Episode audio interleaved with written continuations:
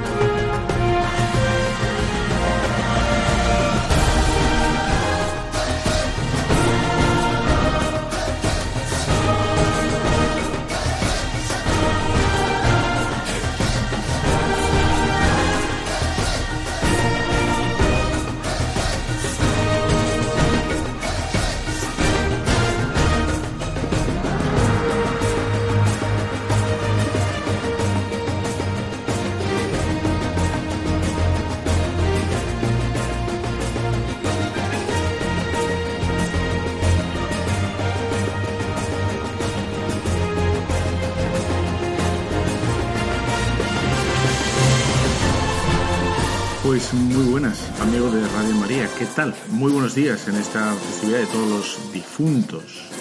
Eh, que además hoy vamos a hablar sobre este tema. El tema de, la esperanza cristiana que tiene mucho que ver con, efectivamente, con estas fiestas que celebramos ayer. Todos los santos y todos los difuntos. Bueno, pues eh, te acuerdas que veníamos hablando de la esperanza. La esperanza que es una virtud netamente cristiana que se nos ha dado pruebas a lo largo de la historia. Tenemos la, la historia del pueblo de Israel que esperaba el Mesías y se le dio al, al, Mesías, que es ni más ni menos que Jesús de Nazaret. Y aquellas promesas incoadas hace, pues, eh, en la oscuridad de los tiempos. Allí entonces se, se promulgó una, una, promesa que se cumplió en Jesús de Nazaret y Jesús de Nazaret nos ha dado lo que podríamos decir el ya sí, pero el todavía no es lo que estamos viendo eh, con, con, la esperanza cristiana. Nos ha dado la esperanza cumplida, nos ha dado la esperanza acabada, ¿no? Soy yo. Yo soy el que tenía que venir, ¿no? escudriñar las escrituras y veréis que ellas hablan de mí, dice el Señor. ¿Y qué es lo que dice el Señor? Pues nos habla de, de, los misterios más profundos del hombre, de los misterios más profundos de Dios. Nos dice, todo lo que me, me ha dado mi Padre a conocer, os lo he contado, os lo he, os lo he dicho, os lo he revelado. Todo lo que mi Padre quería, ya lo sabéis. Por lo tanto, nosotros ya sabemos, ya sabemos. Sin embargo, es verdad, eh, estamos en un momento de, bueno, estamos en, en estado de viator, estamos caminando, ese es el tema.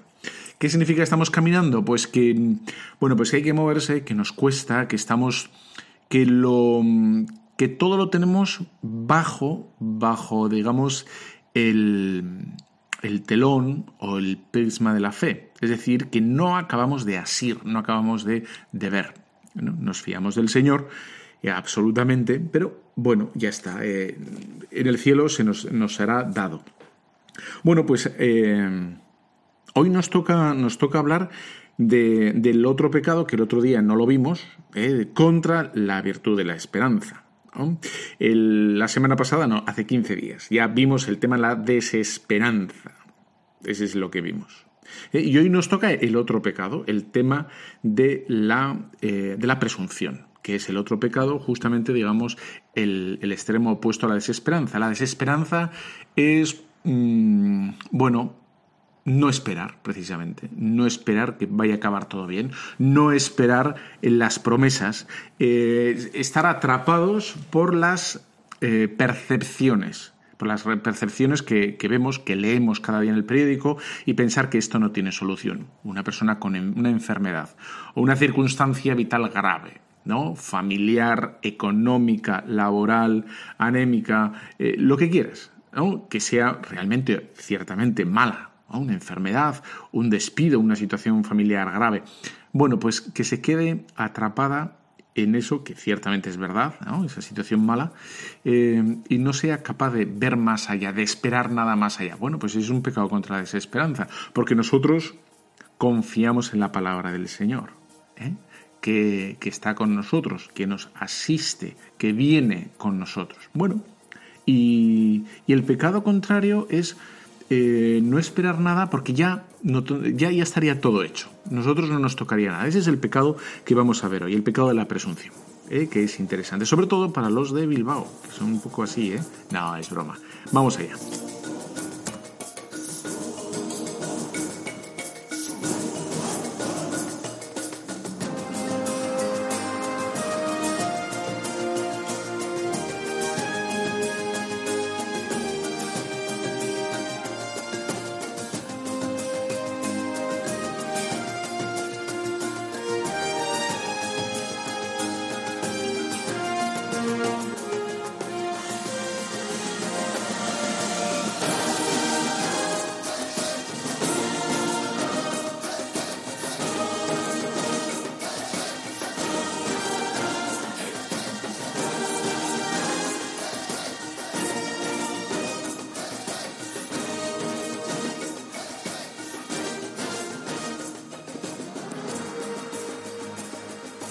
Bueno, si hacemos un pequeño recorrido ¿eh? sobre en las escrituras, no tengo cuatro, cuatro citas, ¿eh? pero se podrían encontrar más.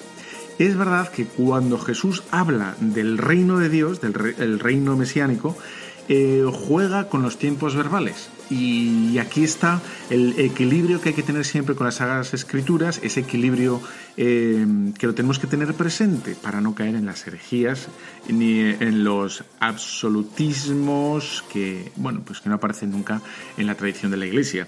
Uno es, es verdad, por ejemplo, en Mateo 10:23 dice así, cuando os persigan una ciudad, huí a otra. Y si también en esta os persiguen, marchaos a otra. Yo os aseguro, no acabaréis de recorrer las ciudades de Israel antes de que venga el Hijo del Hombre. Antes de que venga el Hijo del Hombre. Ya nos habla de un futuro próximo. Bueno, les habla aquí a los, a los discípulos. Tengo aquí otra de, eh, de Mateo 16, 20, a ver, a ver, 25. Dice así. 24 dice, entonces dijo Jesús a sus discípulos, si alguno quiere venir en pos de mí, niéguese a sí mismo, tome su cruz y sígame. Porque quien quiera salvar su vida la perderá, pero quien pierda su vida por mí la encontrará. Pues ¿de qué le sirve a un hombre ganar el mundo entero si arruina su alma? ¿O qué puede dar el hombre a cambio de su vida? Esto es a futuro también habla, ¿no? ¿De qué te vale ganar todo lo que tienes ahora mismo si lo vas a perder a futuro todo? O lo ganas a futuro. Estamos hablando en positivo, ¿no? Bueno, vemos aquí cómo hay una promesa a futuro, ¿no? Y ahora vamos a ver cómo el Señor habla en presente también sobre el reino de Dios. Dice en Mateo 11, a ver, no te escondas, 2. Y Juan, que en la cárcel había oído hablar de las obras de Cristo, envió a sus discípulos a decirle, ¿Eres tú el que ha de venir o debemos esperar a otro? Jesús le respondió, Id y contad a Juan lo que veis y lo que oís. Los ciegos ven, los cojos andan, los leprosos quedan limpios y los sordos oyen. Los muertos resucitan y se anuncia a los pobres el reino de Dios. Y dichoso aquel que no se escandalice de mí. Bueno, como ves, Aquí Jesús cuando responde a esta pregunta interrogante de San Juan, eh, el Señor no habla en futuro, habla en presente, ¿no? Y habla de los portentos, Y en otro sitio, y ya no, no hay más citas, ¿eh? Este, con estas cuatro vale, pero hay más citas. En Mateo 11.4 dice así. Entonces le fue presentado un endemoniado ciego y mudo, y le curó, de suerte que el mudo hablaba y veía. Y toda la gente decía atónita, ¿no será este el hijo de David? Mas los fariseos, al oírlo, dijeron, Este no expulsa a los demonios más que por Belcebú, príncipe de los demonios. Él, conociendo sus pensamientos, les dijo, Todo reino dividido contra sí mismo queda desolado y toda ciudad o casa dividida contra sí misma no podrá subsistir. Si Satanás expulsa a Satanás contra sí mismo, está dividido. ¿Cómo pues va a subsistir su reino? Y si yo expulso los demonios por Belcebú, ¿por quién los expulsan vuestros hijos? Por eso ellos serán vuestros jefes. Pero si por el Espíritu de Dios expulso yo los, los demonios, es que ha llegado a vosotros el reino de Dios. Y me quedo con esta frase última, que lo habla en presente. No, es que ha llegado a vosotros el reino de Dios. Como ves, aquí hay un ya sí, pero todavía no. ¿Eh? Él ya ha empezado, ya se ha encoado, ya, ya ha comenzado el reino de Dios, pero no está, eh, está de forma plena, pero está en un estado, digamos, em, bueno, pues que nosotros no lo percibimos como pleno. Aunque una persona que está en gracia de Dios ¿eh? tiene el reino de Dios entero en su alma, aunque ciertamente no se percibe, ¿no? Es un misterio. ¿Eh? Un, niño recién bautizado, pues tiene a todo el cielo, lo tiene en el alma, aunque el niño no, no se percata de ello. Es ya, ya se ha dado el misterio, ya se ha dado ahí. Pero ciertamente, eh, bueno, hay una parte que nos toca a nosotros. ¿eh? que es la de la conversión, que es la de las cesis, que es la de la, la, vida sacramental, en definitiva, que es el vivir de fe, el ya sí, pero todavía no.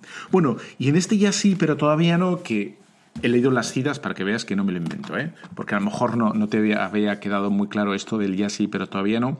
Como ves, ya has visto, ¿no? Jesús juega con, los tiempos verbales. Hay una plenitud a futuro, hay algo que se nos va a regalar absolutamente, es un regalo, ¿eh?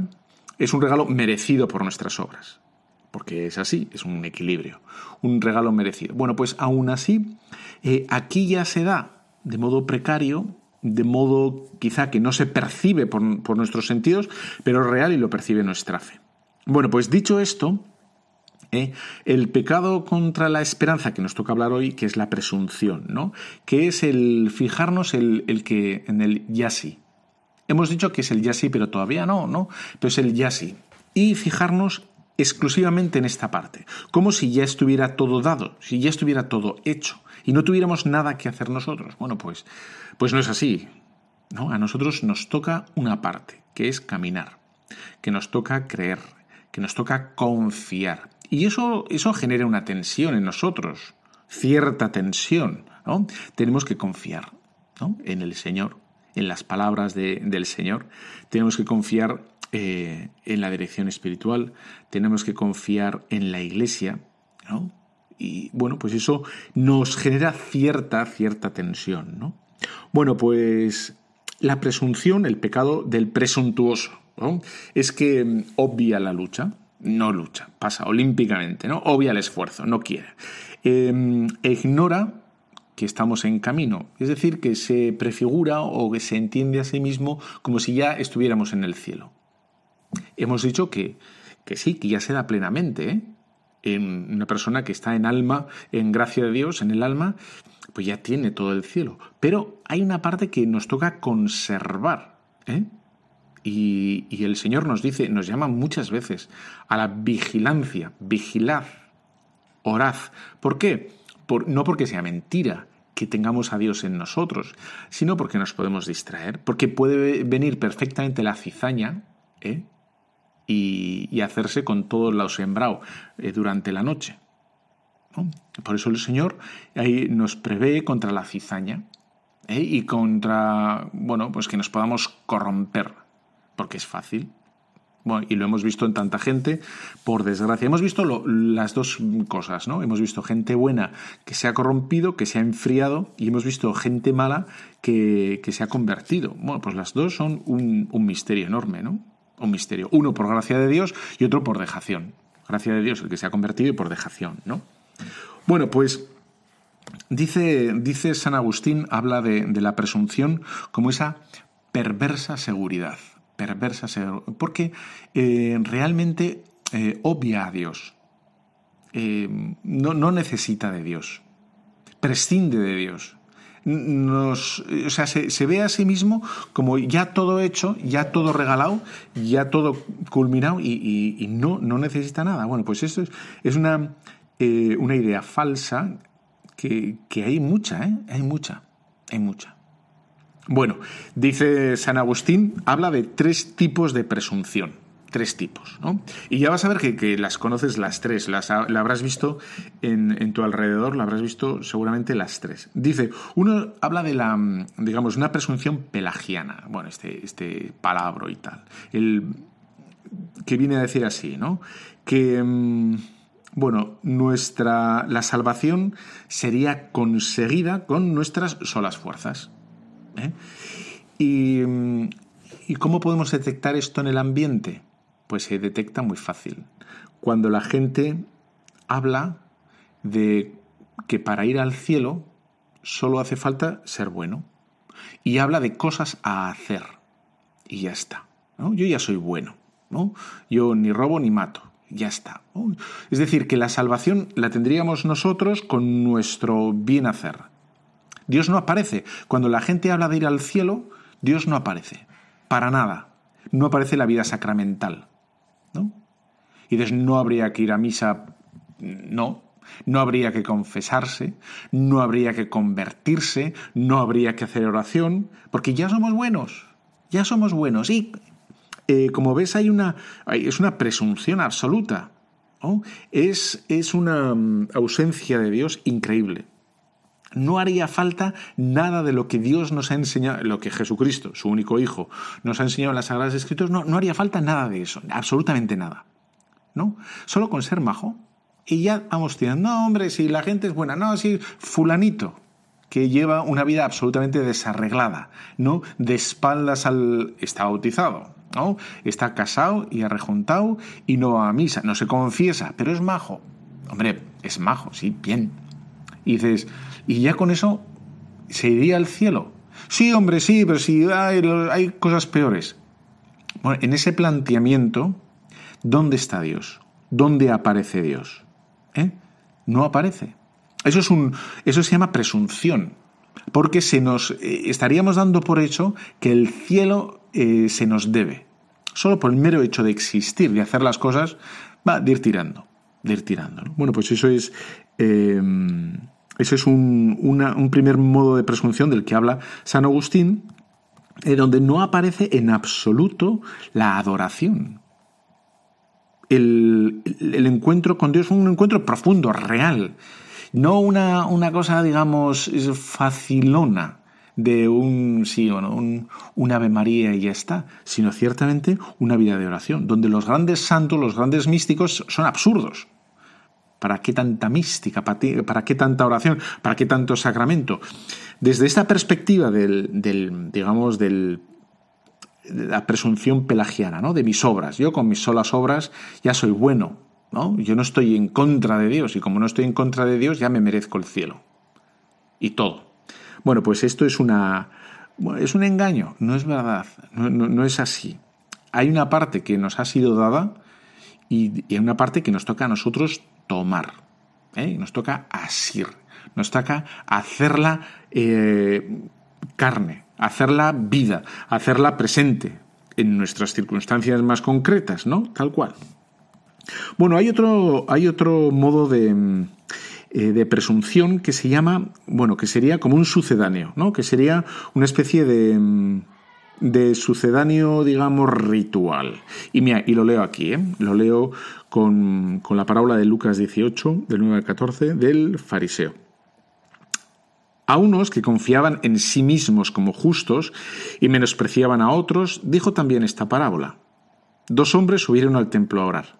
Uno era fariseo, el otro publicano. El fariseo, puesto en pie, oraba consigo mismo de esta manera.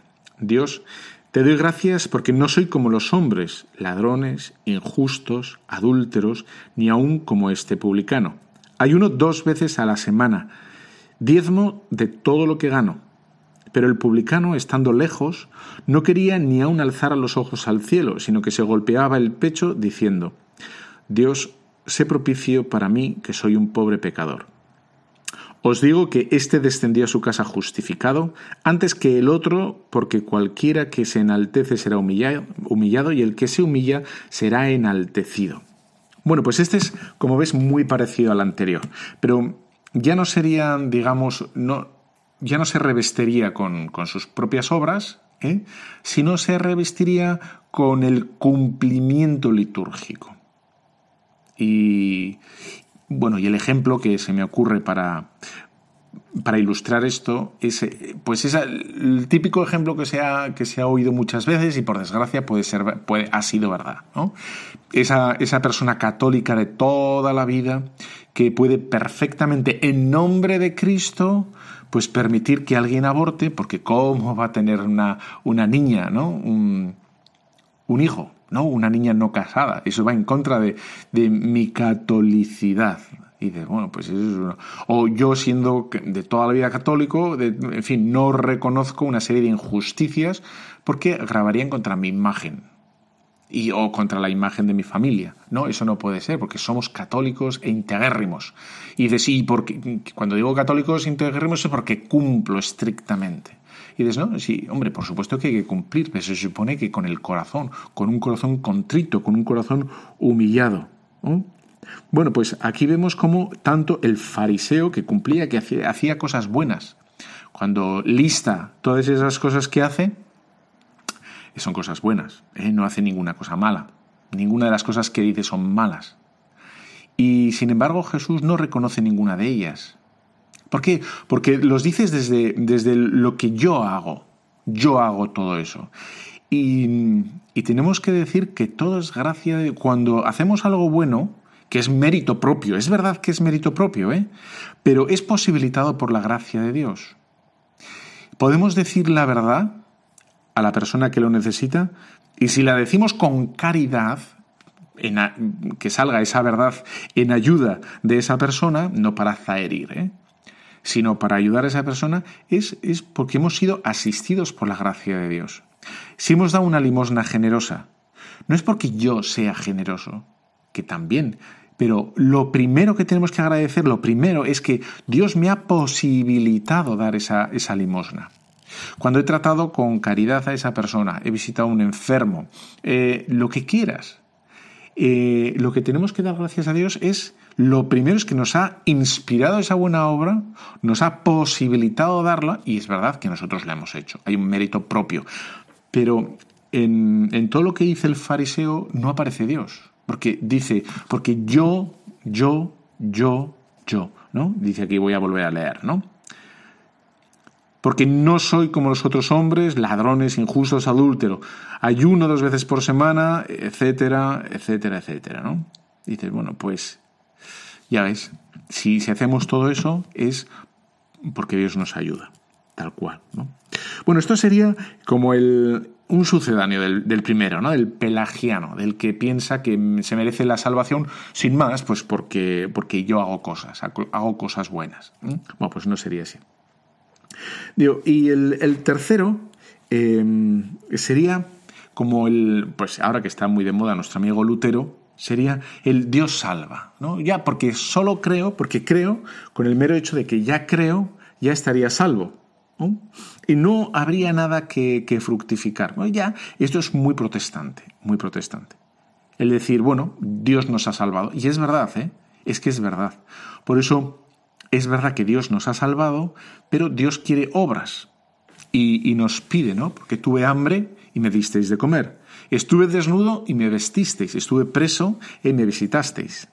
Entonces, hay una serie de obras que tenemos que realizar, aunque, insisto, es verdad que Dios nos ha salvado, ya nos ha salvado. Y esto es un, un misterio, ¿no? Un gran misterio que ya ha sido dado. La salvación ya ha sido dada. Una maravilla esto, ¿eh? Increíble. ¿Cómo puede ser? Pues, pues estamos dentro del misterio de Dios, ¿no? Entonces, si ves las bienaventuranzas ¿eh?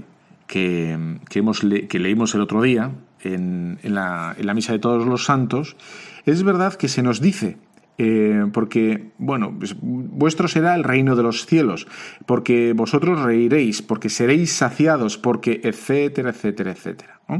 Y es verdad, el Señor nos promete todo esto, ¿eh?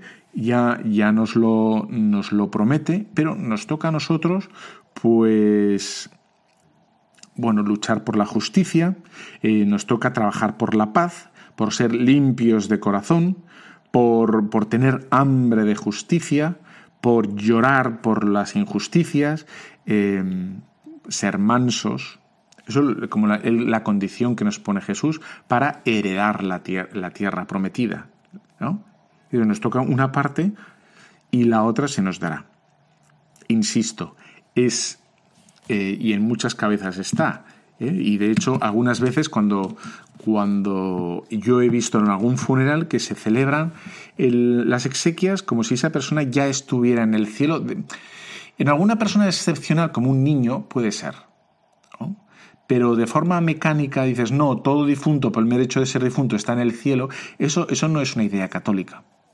No, porque de hecho está en las misas que celebramos hoy, el Día de todos los difuntos, que es precisamente en propiciación de los pecados de los difuntos, que pudo haber cosas que, que, hiciera mal esa persona y necesitamos eh, pedir perdón, necesitamos desagravar. Esa persona, el, fallecido, necesita también convertirse, ¿no? que lo hará de forma pasiva ya en el, en el purgatorio. Si no se ha convertido aquí, se convertirá fuera en el, en el purgatorio. Bueno, pues como ves, es verdad que Dios salva, pero eso de mero hecho de salva solo creyendo en Él, que esto es muy protestante, insisto, no es católico. Al Señor nos pide fe y obras, obras y fe. Y por las obras se verá nuestra fe. Y nuestra fe se tiene que mm, enmarcar o se tiene que expresar en obras. Las dos, las dos necesitamos, no solo fe, no solo obras. Necesitamos la fe en Cristo Jesús, que se supone que nos tiene que llevar a, mm, bueno, pues a, convertirnos y, a realizar obras. Venga, vamos a hacer una pequeña pausa. Esta canción la habrás oído muchas veces, Pita Nostra. Es nuestra vida. Nuestra vida, pues nuestra vida no es solo lo que, esta sensación ¿no? que tenemos inmediatamente aquí. Nuestra vida es mucho más grande que, lo que percibimos. Y, se percibe la genuina, la fe genuina se percibe a través de, los, de la fe, no de los sentidos. Eh, venga, que te dejo con esta obra que es una maravilla.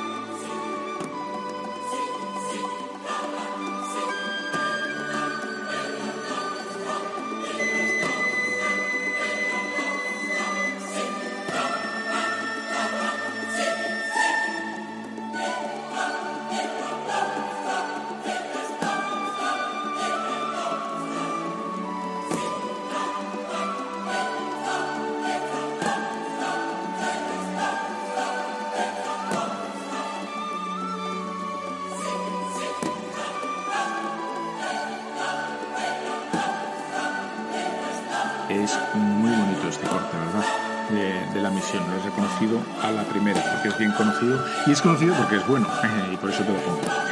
Bueno, pues eh, veníamos hablando de, este, de esta presunción, ¿eh? del pretender ya ser salvados sin obras, o sin Cristo, o con unas obras muy naturales, ¿eh? que no necesiten conversión, que no necesiten adoración, que no necesiten eh, al Señor. bueno, el mero hecho de existir ya tengo ganado la salvación. Pues no es así.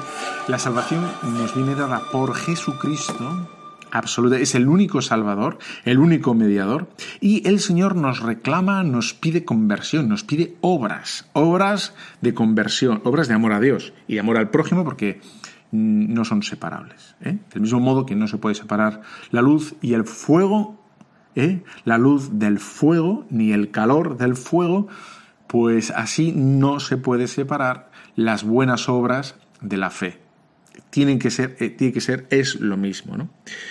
Bueno, el San Agustín nos dice que la esperanza cristiana está un equilibrio, tiene un equilibrio entre la grandeza de ánimo porque esperamos ni más ni menos que ser santos, llegar a, ver a Dios aquí en la tierra y esperamos eso, en fin, hay que tener grandeza de ánimo. ¿eh? Y, luego la humildad, que parece que es contradictorio, pero no, no es contradictorio, es la, la sencillez del obediente, la sencillez del pequeño que acepta, que confía eh, en la palabra de Dios, que dice, sígueme, conviértete, ven a mí, vuélvete a mí de todo corazón. Y ese volverse, ¿no? convertirnos a Dios de todo corazón, significa precisamente eh, esta grandeza de ánimo posibilitada por la humildad, tal cual. ¿No? Bueno, como somos seres viadores, ahora lo que nos toca hablar es de, mm, a ver si consigo explicar bien el sentido tan, a veces tan incomprendido, del temor, el temor de Dios. ¿Y, dónde está el temor de Dios?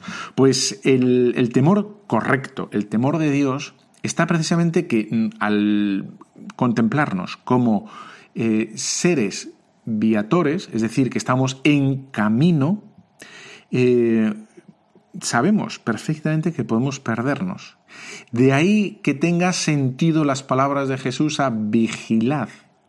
Vigilad y orad, porque el espíritu está pronto, mas la carne no.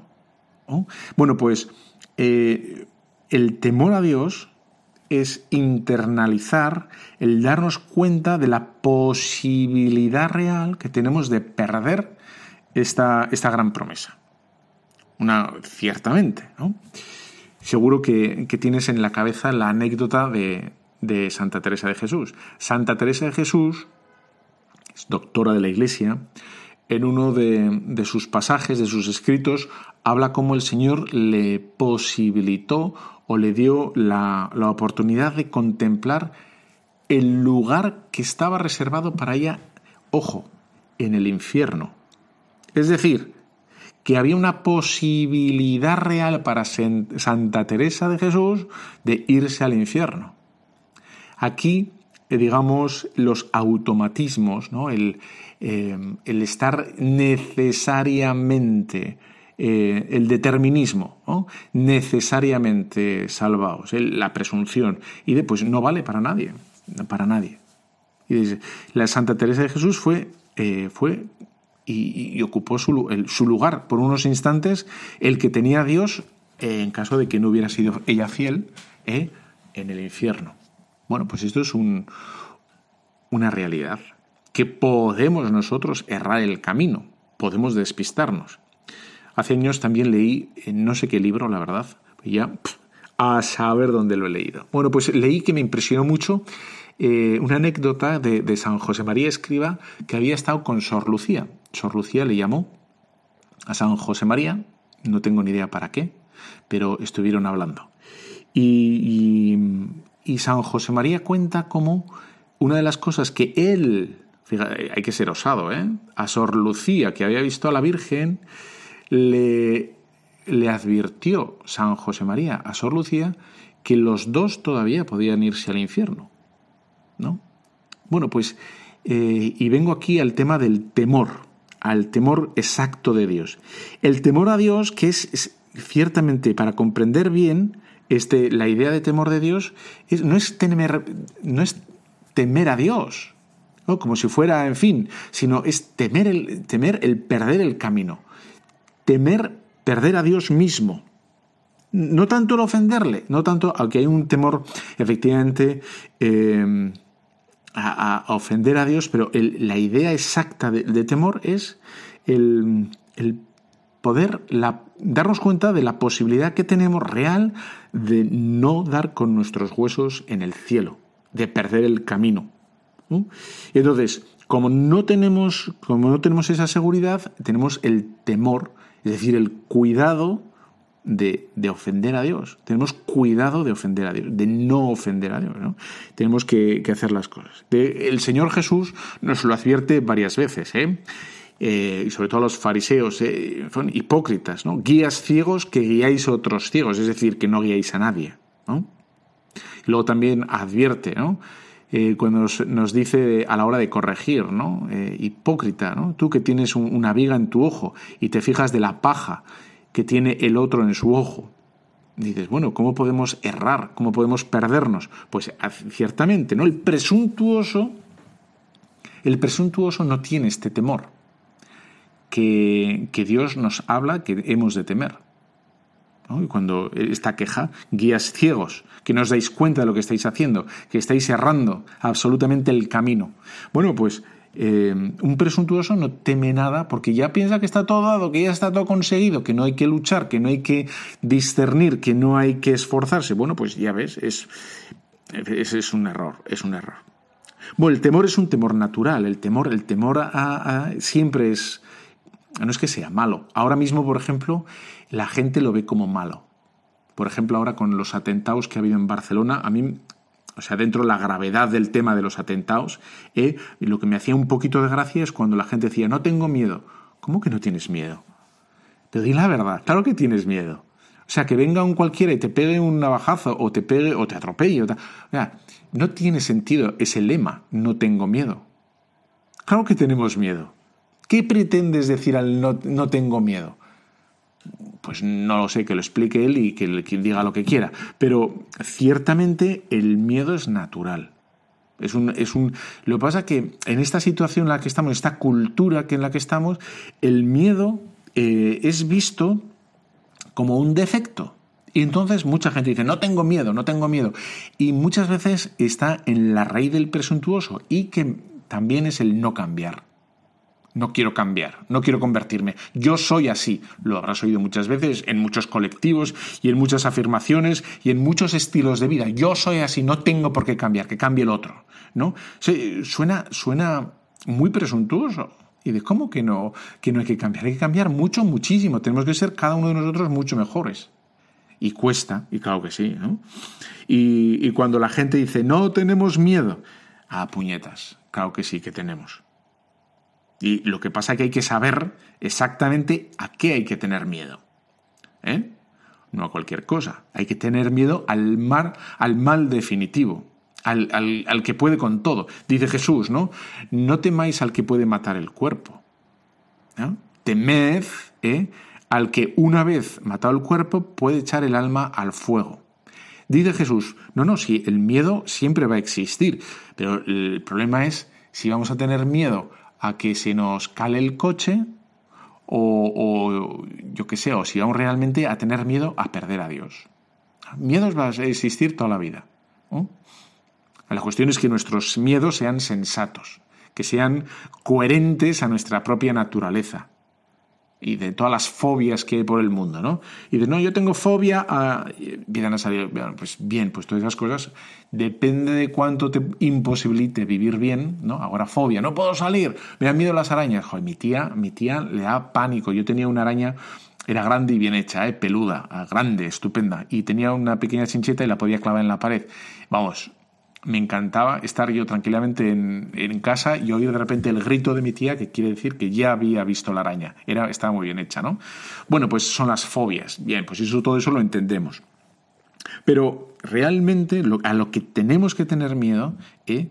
no es a, a, todas estas cosas que son de segunda. ¿eh? Miedo a hablar en público. Pues bueno, pues sí, impresiona y depende cuál sea el, público, ¿verdad? Sino realmente lo que tenemos que tener miedo, nos dice Santo Tomás, es a perder, Santo Tomás de la, con la mano, de la mano de, Jesucristo, ¿no? De perder nuestra alma. Y el temor a Dios es esa persona que somos, eh, gracias a Dios, ¿eh?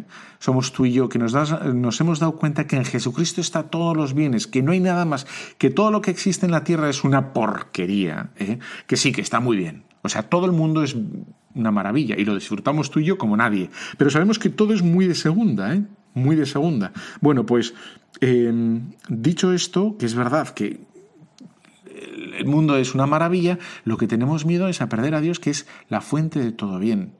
Es quien nos da la sabiduría, el quien nos da la paciencia, el que nos sosiega, el que nos da la calma. Es Él, el Señor. Y por eso tememos, tememos que eso que hemos descubierto, que es la gran verdad, que es Jesús de Nazaret, pues eso eh, se, nos, se nos oculte y se nos olvide. Bueno, pues eso es lo que hay que tener miedo. ¿no? Venga, vamos a hacer otra, otra pausa. Te dejo con esta, esta canción de Josh Groban, que es muy bonita. Tiene una voz espectacular que me encanta. Y, y nada, y luego seguimos con este tema. Vamos allá.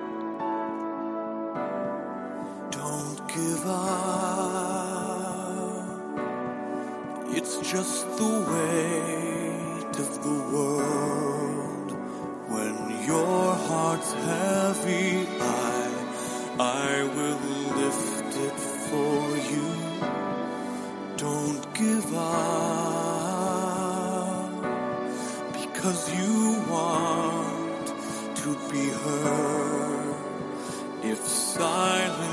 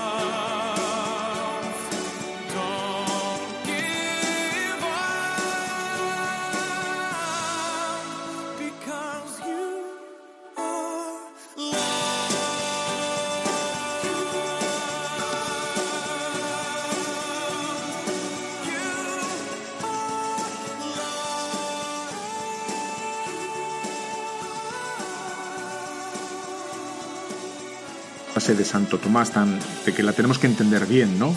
Que el temor nace del amor. O sea, el temor nace del amor. Cuando amamos algo, sea lo que sea, pues ciertamente en este mundo hay un temor a perderlo. Pues cuando una madre tiene una criatura, cuando unos jóvenes se casan, pues tienen el temor que les va a hacer eh, cuidar y alejarse del mal, el temor de perder pues la relación que acaban de comenzar, ¿no? El nuevo matrimonio. Tienen, tienen que tener ese cuidado de que no se enfríe el amor. Tienen que tener cuidado de no perder al niño, ¿no? A la, criatura, etcétera, etcétera. Bueno, pues eso es lo que nos toca, lo que quiere decir San Agustín cuando dice que el temor nace del amor. Eh, cuando, algo, cuando, cuando, amamos algo de verdad, eh, bueno, pues nace en nosotros ese pues ese miedo, vamos a decir así. No, la palabra no es miedo, pero ese temor a, bueno, a perderlo. Y otro, otro más, Salmo 113, dice así, ¿no? El, sobre, sobre el temor. Dice así. No a nosotros, ya ve, no a nosotros, sino a tu nombre da gloria, por tu amor, por tu lealtad. ¿Por qué han de decir las naciones dónde está tu Dios? Nuestro Dios en los cielos y en la tierra todo cuanto le place lo realiza. Los ídolos de ellos, plata y oro, obra de mano y hombre. Tienen boca, mas no hablan. Tienen ojos, mas no ven. Tienen oídos, mas no oyen. Nariz tienen y no huelen. Tienen manos y no palpan, tienen pies y no caminan, ni un solo susurro de su garganta, como ellos serán los que hacen cuanto ellos ponen su confianza. Bueno, pues dice, confiad en Yahvé, Él es auxilio y escudo. Él se da a nosotros, Él bendecirá, bendecirá la casa de Israel. Viene a decir, ¿no? Todos estos han puesto su confianza en todo ídolos de plata y oro. Plata y oro que son hechos por mano de hombre. Eso, a eso hay que temer, ¿no? Eso es como poner eh, la confianza en ídolos, que es un absurdo. El principio de la sabiduría no es poner eh, nuestra confianza en los ídolos, sino en Dios Salvador. Y el, temor será el temor, ese temor filial a perder a Dios mismo, aunque puede haber un temor no, no filial, ¿no? Servil, que dicen, a, bueno, pues a, la propia condena, el miedo a, a la condena, que no es un temor imperfecto. Y dices, bueno, pues eh, tengo miedo, pero no, no tengo miedo a perder a Dios, ¿eh?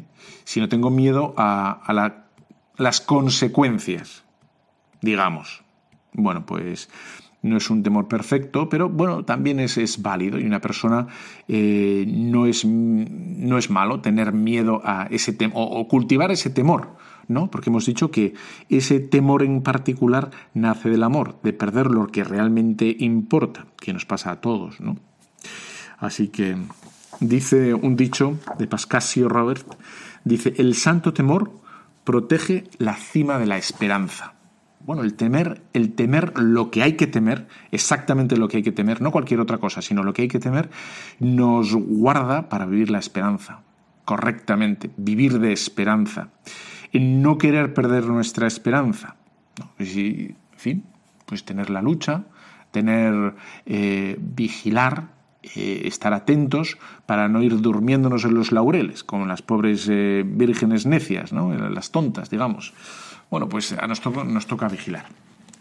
Bueno, pues esto, esto ha dado de sí el, el programa de hoy, ¿eh? Fantástico. Bueno, te dejo con la bendición de Dios Todopoderoso, Padre, Hijo, Espíritu Santo, descienda sobre cada uno de vosotros. Amén.